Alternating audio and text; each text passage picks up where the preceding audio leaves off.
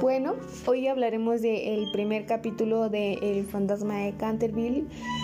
Comienza con que la familia Otis, que es norteamericana, dispone a adquirir el castillo de Canterville a la familia inglesa en Canterville. Aunque ya se les informó que había un fantasma y que habían decidido dejar de vivir en el castillo debido a los resultados que en ocasiones pueden ser mortales de las acciones de este fantasma, la familia Otis decide vivir este, en esta propiedad. Pues la familia está conformada con, por Hiram Otis, que es el padre, la madre de la familia, que es Lucrecia Otis, y estos tienen cuatro hijos llamados Washington, que es el mayor, Virginia, que es la del medio, y sus dos hijos gemelos. Cuando llegan a este castillo, los recibe la señora Ovni, que es la ama de llaves, y pues deciden quedarse a vivir en esa casa.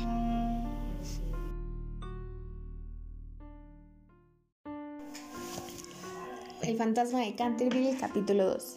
Después de que la ama de llaves Ovni los recibiera, los Otis comenzaron a explorar el castillo y se toparon con una mancha de sangre que se encuentra en la biblioteca que forma parte del hogar.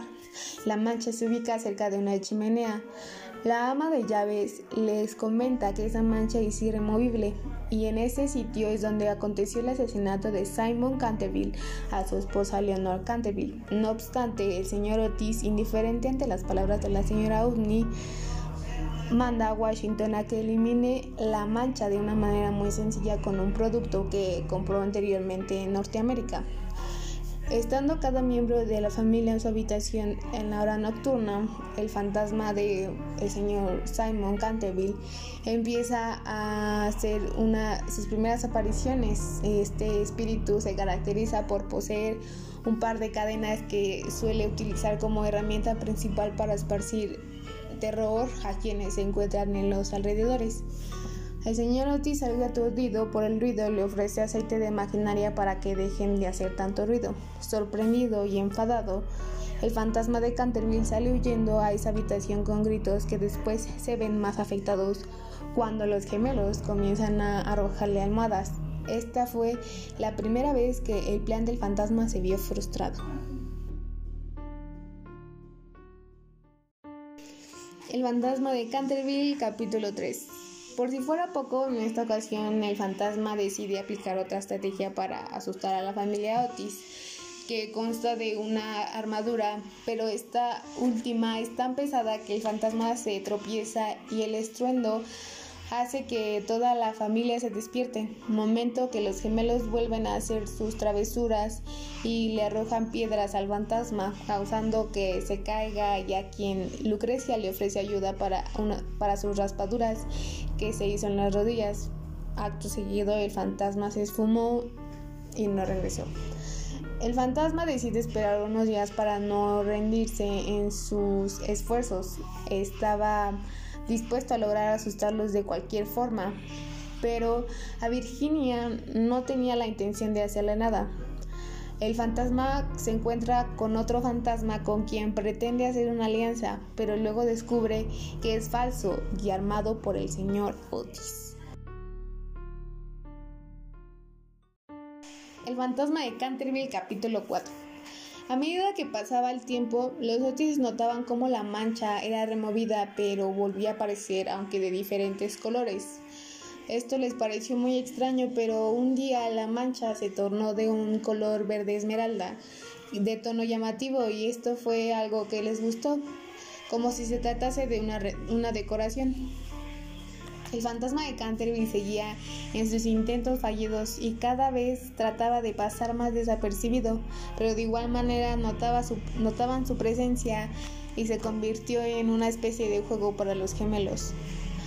O incluso intentó asustarlos más adaptando la forma de un fantasma sin cabeza, pero esto terminó muy para él al grado de enfermarse.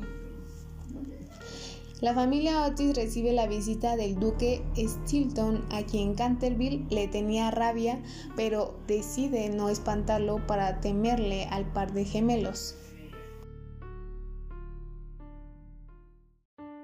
El fantasma de Canterville, capítulo 5.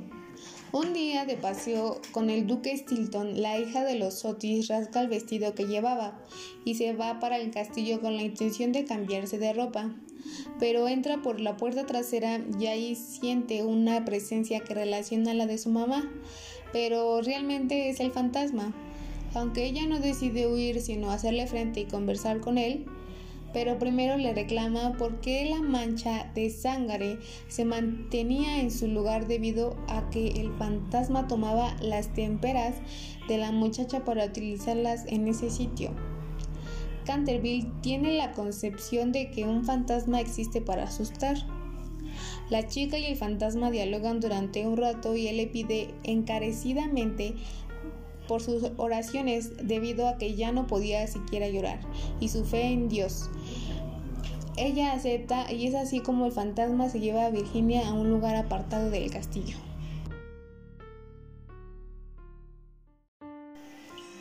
El fantasma de Canterville capítulo 6 la ausencia de Virginia alarmó a la familia quien preocupada comienza a explorar los rincones del hogar para dar con su paradero.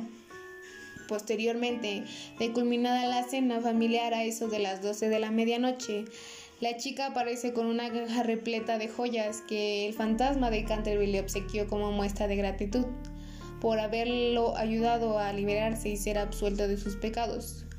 Virginia se fue con la familia donde se encontraba el cadáver y en una ventana uno de los gemelos observó cómo el patio se estaba llenando de flores, lo cual manifestaba el perdón que Dios le concedió a Canterville.